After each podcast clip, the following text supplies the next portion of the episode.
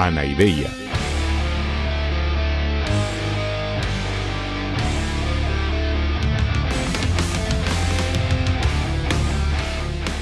Podcast cínico de divulgación filosófica.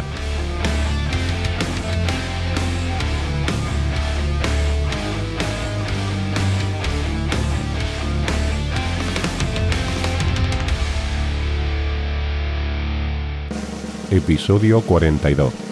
El escepticismo y el neoplatonismo. En el menú de hoy te traigo los siguientes platos. Empezaremos hablando de Pirrón de Elis y del escepticismo. Abordaremos el neoplatonismo en su versión clásica de Plotino y en concreto hablaremos de sus tres hipóstasis, el uno, el nous y el alma.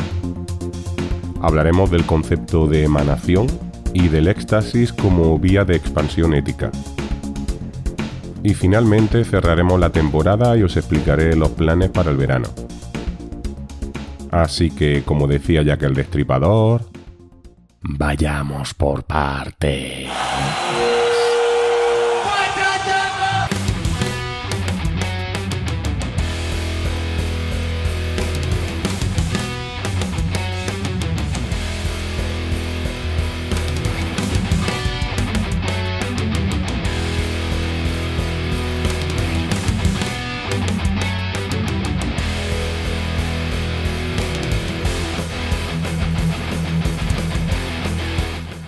Hola, hola, hola, mis queridos drugos.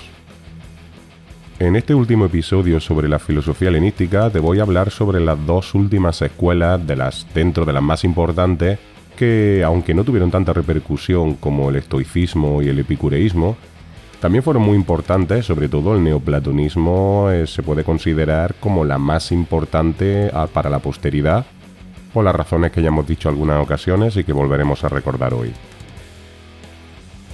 El escepticismo no se puede considerar propiamente una escuela helenística como las demás que hemos visto, es decir, no es una escuela con jerarquía y tal como tuvieron tanto el estoicismo como el epicureísmo, y de hecho sería contradictorio, habría sido una contradicción con su propio espíritu constituirse como escuela propiamente dicha. De nuevo tenemos que remitirnos a la figura de Sócrates, que como ya hemos visto en otras ocasiones es la figura a partir de la cual emergen prácticamente todas las líneas de la filosofía griega a partir de ese momento. Recordad que otro de los discípulos de Sócrates era Euclides de Mégara, que además de crear su propia escuela, la escuela de Mégara, fue maestro, ya lo vimos, de Zenón de Citia, el fundador del estoicismo, y además también fue maestro del padre del escepticismo, que fue Pirrón de Elis, que vivió entre los años 365 y 274 a.C. Pirrón, por cierto, que tiene muchos paralelismos con Sócrates en cuanto a personalidad.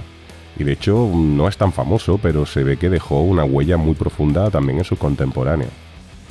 Entre otras cosas, formó parte de la, expedición de Alejandro Magno y así entró en contacto con pensadores de Egipto y con los, incluso con los gimnosofistas de la India, que eran una especie de cínicos ascetas que vivían en la pobreza también y cultivaban la serenidad y el retiro del mundo dedicados pues a la meditación.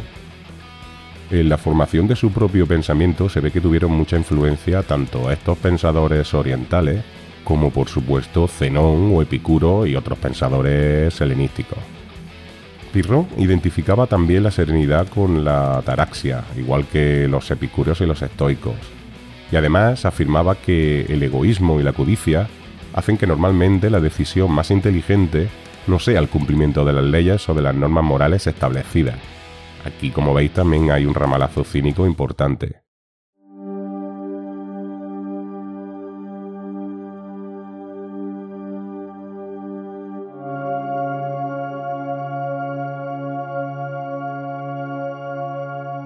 Igual que en el caso de Sócrates, Pirrón no dejó nada escrito, de manera que todo lo que sabemos de él es por testimonios indirectos. Y entre ellos destaca sobre todo Sexto Empírico, que es otro escéptico ya de la época romana del siglo I a.C., que aunque parece que no es un pensador especialmente original, es a quien le debemos el conocimiento de Pirrón y de otros escépticos. El término escepticismo viene del griego skepsis, que significa algo así como examen o reflexión sobre lo observado. De manera que el apelativo escéptico, es el nombre de esta corriente, aludía a aquellos que se dedicaban a examinar detenidamente todo lo que observaban y acababan concluyendo que no puede darse nada por sentado. Y en este sentido amplio el escepticismo es en principio la actitud propia de cualquier filósofo que siempre comienza dudando de todo lo establecido. De hecho, algunos filósofos anteriores ya habían dudado de la posibilidad del conocimiento verdadero o auténtico, como Genófanes de Colofón, e incluso otros la habían negado directamente, en una afirmación puramente escéptica, por ejemplo, en los sofistas en general y especialmente algunos como Gorgias, que negaba la posibilidad del conocimiento y de existir de su transmisión. Todo este movimiento se había parado bastante en seco con las impugnaciones de Platón y después de Aristóteles a esta línea que negaba la posibilidad del conocimiento auténtico. Y de nuevo, Pirrón y los escépticos vuelven a poner sobre la mesa el debate sobre la posibilidad del conocimiento de la realidad porque otras escuelas helenísticas habían negado, habían impugnado aspectos diferentes del pensamiento platónico, sobre todo hicieron blanco en el idealismo, pero no habían negado de manera radical eh, la posibilidad del conocimiento, sino que lo justificaban por vías diferentes. Recordad que tanto los estoicos como los epicúreos son sensualistas, consideran que todo el conocimiento viene de los sentidos, pero que sí que existe el conocimiento auténtico. En cambio, Pirrón viene justamente a negar la posibilidad de conocimiento, sea cual sea su vía de acceso. Pirrón consideraba que esta suspensión también tenía que alcanzar al nivel moral, es decir, que tampoco podíamos dar por sentado y por seguro y por verdadera ningún precepto moral. En resumen, la propuesta de Pirrón no consiste en afirmar nada en concreto, y de hecho consiste en denunciar como dogmática cualquier afirmación pretendidamente verdadera sobre las cosas, y por tanto consideran que el sabio, el auténtico sabio, debe permanecer siempre en investigación continua sobre la naturaleza de las cosas, en realidad siguiendo el espíritu que ya invitaba Sócrates. La huida de los dogmatismos y sobre todo de los dogmatismos relativos a la moral, piensa Pirrón que conducen al sabio a esta actitud de serenidad que es el objetivo final de su ética. Recordad que esto es una corriente helenística cuyo objetivo fundamental era este, en la buena vida. Para Pirrón la buena vida es la vida en la duda y en la investigación sobre el conocimiento. En realidad todo esto es algo que todos conocemos de primera mano. Ya sabemos por nuestra experiencia personal que las personas que no son dogmáticas, que se alejan de todo tipo de fanatismo y que no dan por cierto nada, sino que suelen dudar de todo, normalmente son personas tranquilas y serenas, y esto es justamente el modelo de vida del escéptico. El escéptico, en definitiva, es la persona que vive en la serenidad porque se aleja de cualquier tipo de fanatismo y de dogmatismo. Che, boludo, estos tipos escépticos tenían razón, pero apuntaban en la dirección equivocada.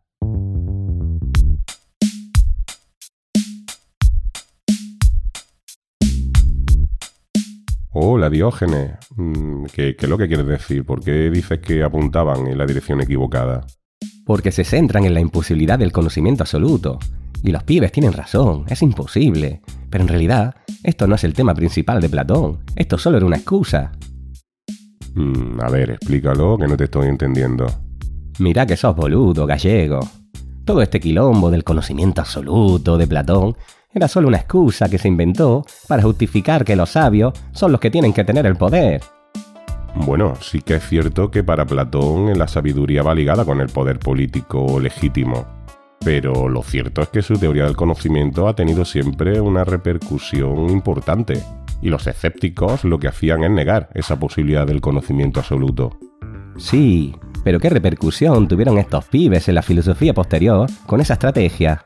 Bueno, lo cierto es que de las escuelas helenísticas más longevas, es decir, de las que tuvieron también una proyección en Roma, mm, lo cierto es que fue la que menos impacto causó. Obvio. Y gallego, ¿cuál fue la que finalmente tuvo más impacto de todas? Bueno, ya vimos que seguramente la que tuvo más importancia en Roma fue el estoicismo. Ya vimos que fue la escuela dominante en el pensamiento romano pues hasta el siglo III después de Cristo, más o menos. Bravo. ¿Y qué pasó entonces? Se acabó ya la filosofía. No, no, ya he explicado alguna vez que la filosofía neoplatónica fue la que acabó consolidándose en el Imperio Romano y se convirtió en la filosofía oficial ligada al triunfo del cristianismo. Viste, neoplatónica. Al final ese chambón de Platón se acabó haciendo de nuevo con el pastel. Bueno, eso es verdad, pero a ver, ya no era la filosofía de Platón. El neoplatonismo en realidad también es una escuela helenística, puesto que fue desarrollada durante estos mismos siglos sin este ambiente puramente helenístico. De hecho, es la última escuela helenística y la que, como tú dices, acabó triunfando, claro. En eso tienes razón. Mira, justamente el neoplatonismo es lo que me queda por explicar, así que gracias por mencionarlo. No, gallego, no me importa una chota los herederos de ese chambón de Platón. Ahí te quedas, pelotudo. Sayonara, baby. Bueno, adeusiao, Diógenes.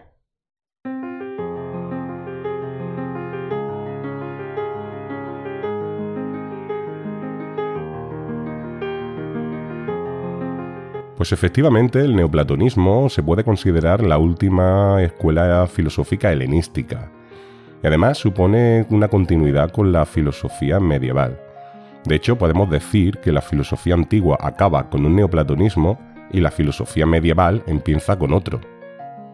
Y aquí entonces llegamos al último de los grandes filósofos antiguos, que fue Plotino.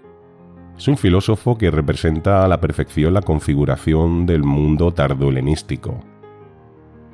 Plotino nació en torno al año 200, ojo, ya después de Cristo, en Egipto.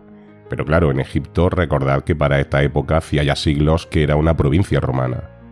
Y además sabemos que se educó, que se formó en Alejandría, en la ciudad fundada por Alejandro Magno y que ya sabemos que se convirtió en la otra capital intelectual del mundo antiguo, rivalizando y superando en muchos aspectos a Atenas.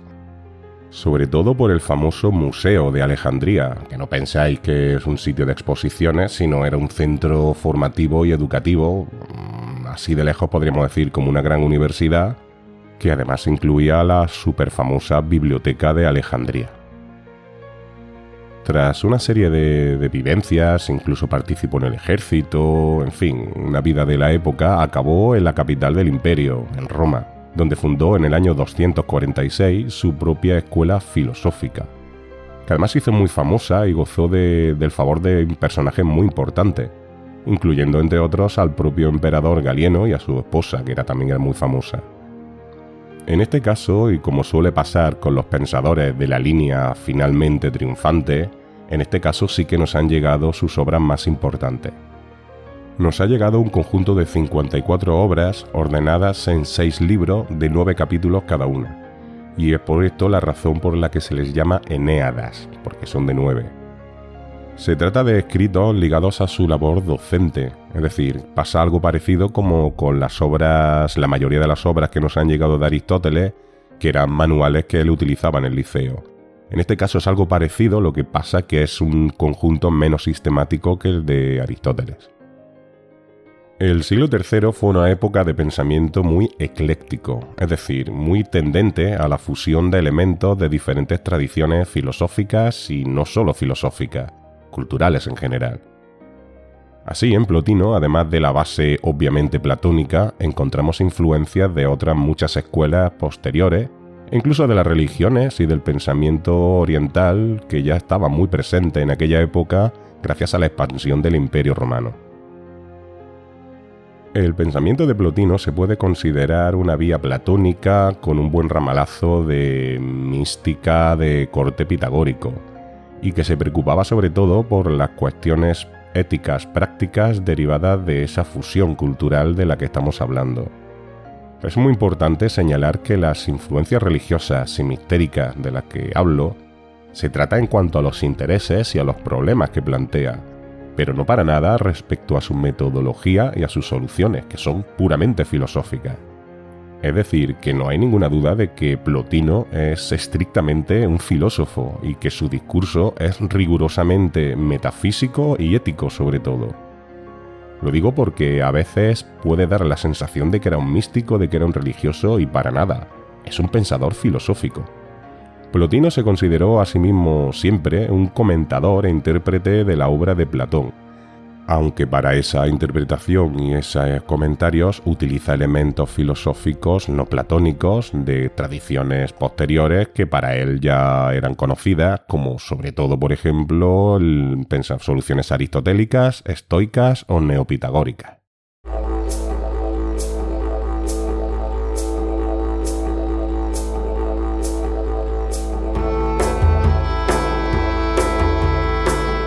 Plotino sobre todo lo que intenta es dar solución a aquellos problemas de Platón que considera que el maestro no dejó bien cerrados y bien solucionados. Y me estoy refiriendo a sobre todo a los problemas que vimos que quedaban abiertos en el episodio 25, que fue el último que le dedicamos a Platón. Por ejemplo, la articulación entre el mundo sensible y el mundo inteligible, o por ejemplo el origen de la multiplicidad y, o la relación del alma individual con el mundo de las ideas. Y además, si recordáis aquel episodio, también me referí a las doctrinas no escritas de Platón, las cuales a nosotros no nos han llegado, pero parece bastante obvio que Plotino sí que las conocía en general. Y antes de meterme directamente en harina con el pensamiento concreto de Plotino, te tengo que hacer una advertencia. Plotino es un pensador súper completo y del nivel de seguramente de Aristóteles o de Platón. Sin embargo, a Aristóteles le he dedicado nueve episodios y a Platón le he dedicado seis y a Plotino vamos a dedicarle medio. Así que no te lo podré explicar con tanto detalle ni justificando todo tan bien como hice con aquellos autores. Así que intenta quedarte simplemente con la línea general del pensamiento de Plotino y si me he ganado tu confianza en estos cuarenta y pico episodios que llevamos, confía un poco en mis afirmaciones aunque no te las justifique como hago normalmente. Evidentemente esto no es una apelación al principio de autoridad ni soy autoridad para nada. Es simplemente que si no, no acabaríamos nunca con la filosofía neoplatónica y quiero avanzar. Bueno, pues para Plotino no hay dos niveles de realidad, como decía Platón, sino tres. Si alguna vez escuchas hablar de las tres hipóstasis divinas de Plotino, pues no te asustes que es simplemente esto, los tres niveles de realidad. En primer lugar, y por encima de todo, incluso por encima de las ideas, está el principio supremo de la realidad, lo que Plotino llamaba el uno absoluto, y uno así con mayúsculas como para impresionar más. Aunque esto en realidad no es original, porque si recuerdas el rollo aquel de las doctrinas no escritas de Platón, parece que el propio Platón ya había dicho algo parecido. Pero bueno, estamos hablando en cualquier caso de un nivel absolutamente trascendente de la realidad, es decir, un nivel que está más allá de cualquier experiencia de, y de este mundo.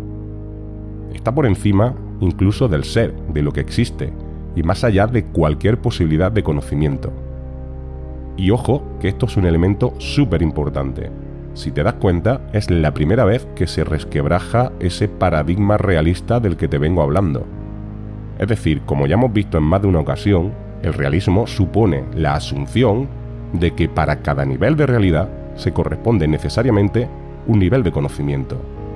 Esta es la primera ocasión en la que estamos hablando de un ámbito de la realidad que no se corresponde a ningún tipo de conocimiento es decir, que está desligado totalmente de la posibilidad del conocimiento. Esto es una novedad y será súper importante en la tradición filosófica posterior. A partir de este uno absoluto, se engendra el siguiente nivel de realidad, aunque Plotino no hablaba de generación, sino de emanación, que mola mucho más, pero que en el fondo es parecido.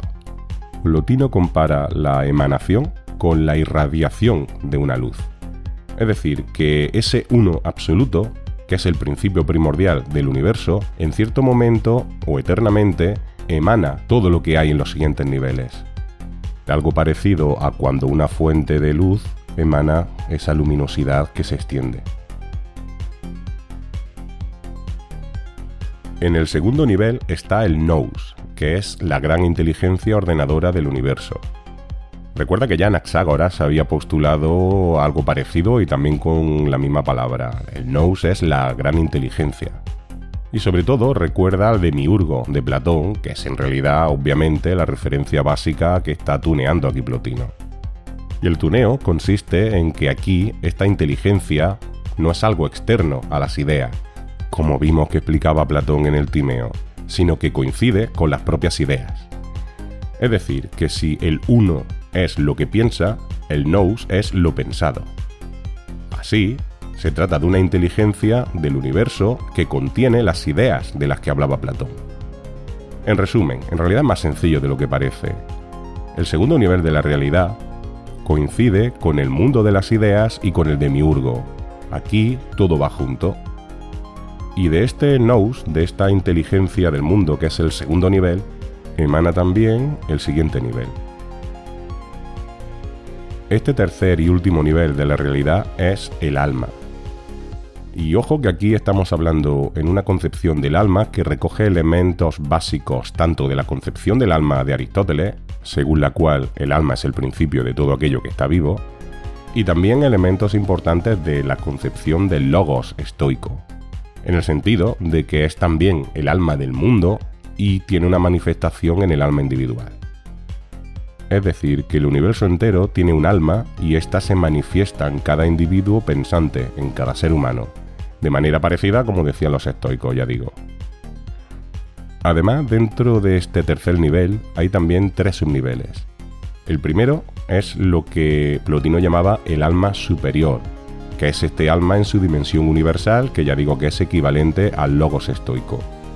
El segundo subnivel son las almas ya particulares, con una tipología equivalente a la de Aristóteles, que recordad que hablaba de funciones vegetativa, sensitiva e intelectiva.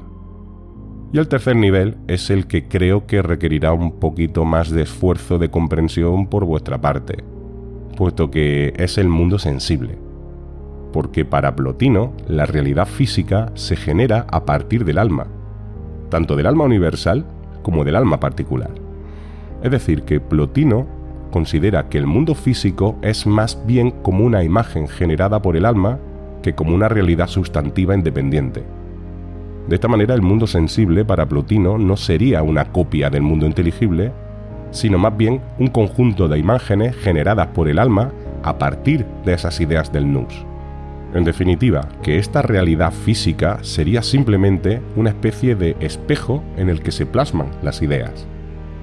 Por cierto que todo esto es una tesis realmente sorprendente para un filósofo antiguo, porque ahora no me puedo meter a fondo en este tema, pero ya te digo yo que es muy parecido a lo que muchos siglos después dijeron otros filósofos modernos como Berkeley, Schelling o el propio Hegel. E incluso hay ciertas interpretaciones de la mecánica cuántica que van en esa misma línea, entre ellas la que hace nada más y nada menos que Stephen Hawking.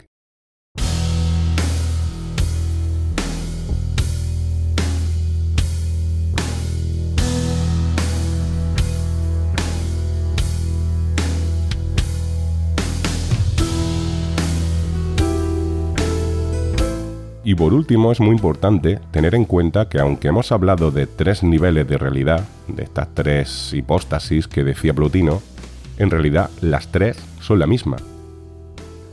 Es decir, que la auténtica realidad es lo uno, y todo lo demás es emanación a partir de lo uno.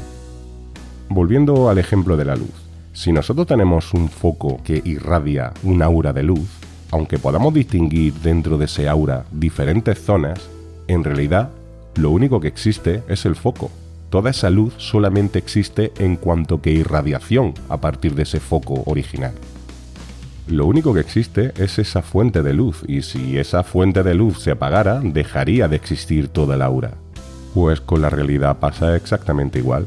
Lo único que realmente existe es lo uno, y todo lo demás, tanto el nous como el mundo sensible y el alma, todo ello es simplemente emanación que depende de ese uno, como la luz de un aura depende del foco emisor.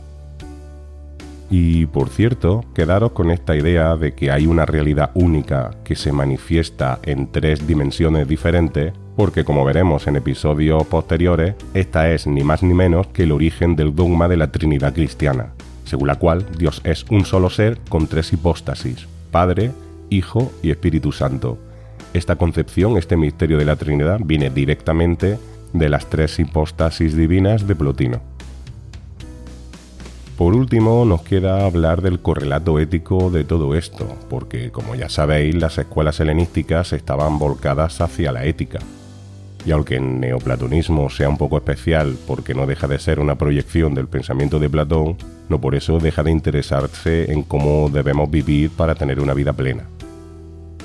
Dado el marco metafísico que acabo de explicaros, y teniendo en cuenta que sus antecedentes principales son Platón y Aristóteles, en realidad la propuesta ética de Plotino es bastante previsible. La felicidad se encuentra en la vida contemplativa, en el ascenso de la razón hacia los niveles de realidad más altos. Lo mismo que decía Platón y lo mismo que decía Aristóteles. Sin embargo, a diferencia de estos dos, que no ponían ningún tipo de límite al conocimiento y que de hecho presuponían que todos los grados de realidad tienen que tener un correspondiente grado de conocimiento, ya hemos visto que Plotino trasciende este marco realista y habla de que lo uno queda fuera del alcance del conocimiento. Por tanto, para Plotino es imposible la realización total del proyecto de conocimiento racional de toda la realidad. Es decir, que podemos conocer y estudiar el aura, pero no la fuente de luz. Sin embargo, Plotino contempla un proceso que trasciende el conocimiento, que está más allá del conocimiento estricto y que sí que puede acercarnos más aún a lo uno, e incluso mostrárnoslo en todo su esplendor. Se trata del éxtasis, que significa literalmente salir fuera de uno mismo.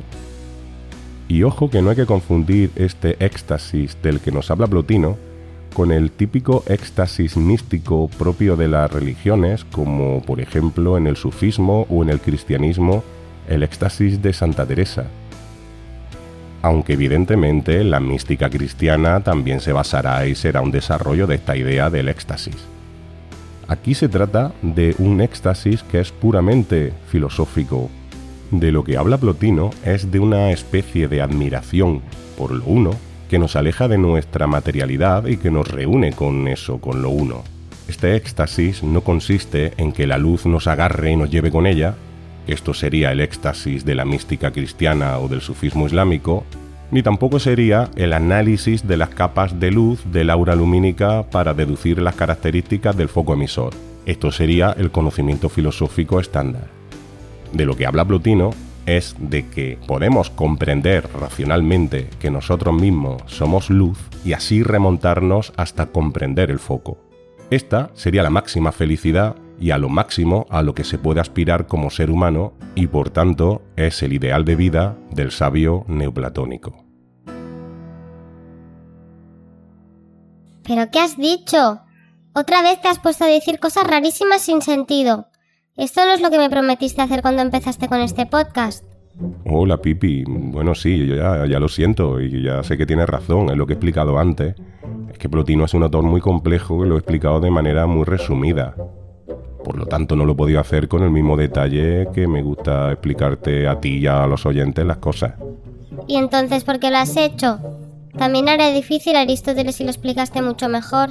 Bueno, pues porque aunque Plotino sea un pensador muy importante, no es tan relevante lo concreto para la historia de la filosofía y había que poner, en algún momento había que poner un punto y aparte en el podcast. ¿Qué quieres decir? ¿Que se acaba el podcast? Pensaba que aún quedaba mucha filosofía por explicar. No, no, Pipi, el podcast no se acaba. He dicho un punto y seguido, no un punto y final. Ah, no sé, no voy a la escuela, no sé la diferencia. Bueno, la cosa es que llegamos ya al final de la primera temporada de Anaideia y a partir de septiembre retomaremos de nuevo la historia de la filosofía, empezando ya por la filosofía medieval. Ah, entonces ya no habrá Anaideia todo este tiempo. Sí, sí, Pipi, Anaideia continuará también durante el verano. Lo que pasa que serán contenidos diferentes. Por ejemplo, estoy preparando un episodio de preguntas de los oyentes a las que eh, yo iré respondiendo o iremos respondiendo nosotros. Aprovecho, por cierto, para invitar a todo el mundo a mandarnos preguntas escritas a través de los comentarios de iVoox o de los mensajes de Instagram o de Twitter, que por cierto recordad que en ambas redes estamos con el usuario arroba anaideiafm, o también preguntas grabadas en audio en el mail del podcast, anaideiafm.gmail.com. Bueno, por supuesto al mail de... también podéis enviar preguntas escritas, claro. También tengo previsto publicar algunas entrevistas interesantes que creo que os gustarán. Y también tengo pensado publicar aquí en Anaidella las cuatro colaboraciones que hemos realizado junto al Abrazo del Oso, que es uno de los podcasts más importantes y que os recomiendo a todas y a todos escuchar. Se trata de como pequeños episodios de Anaideya y además de temáticas diferentes fuera de la línea cronológica que seguimos en el podcast, es decir, sobre los temas en los que se trataba en el abrazo del oso. Son temas tan variados como los jeroglíficos egipcios, la ética protestante en el marco de la Guerra de los 30 años, o por ejemplo uno muy interesante creo de sobre la prostitución en la antigua Roma, que además es un viaje en el tiempo con nuestro amigo Spock. Ah, sí, ya me acuerdo, me lo pasé muy bien en el que participé. Sí, sí, yo creo que son muy interesantes y este verano los podréis escuchar todos nuestros oyentes que no conozcáis el abrazo del uso. Pero entonces de verdad que después del verano seguirá el podcast. Sí, claro, Pipi, claro que va a seguir.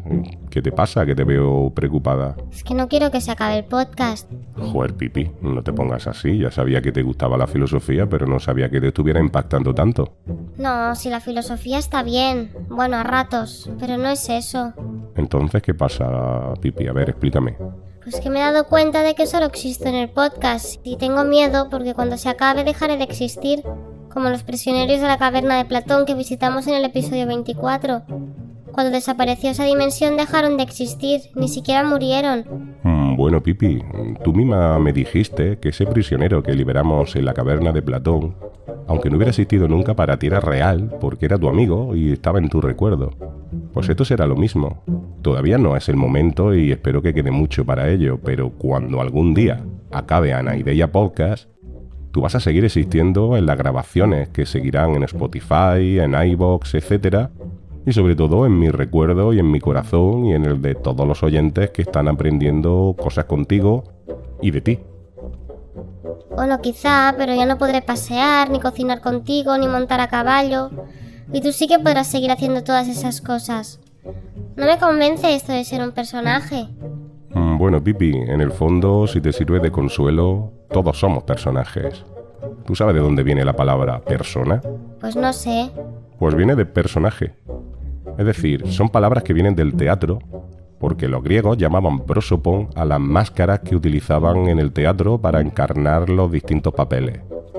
Esto se tradujo después al latín como personae, que es la palabra de la que deriva persona, pero que en realidad significa lo que hoy llamamos personaje, es decir, el rol en el teatro. ¿Pero qué rollo me estás contando ahora? Pues lo que te estoy diciendo es que en realidad la persona es la máscara que nos ponemos para mostrarnos al mundo, y estos somos las personas, lo que mostramos en público.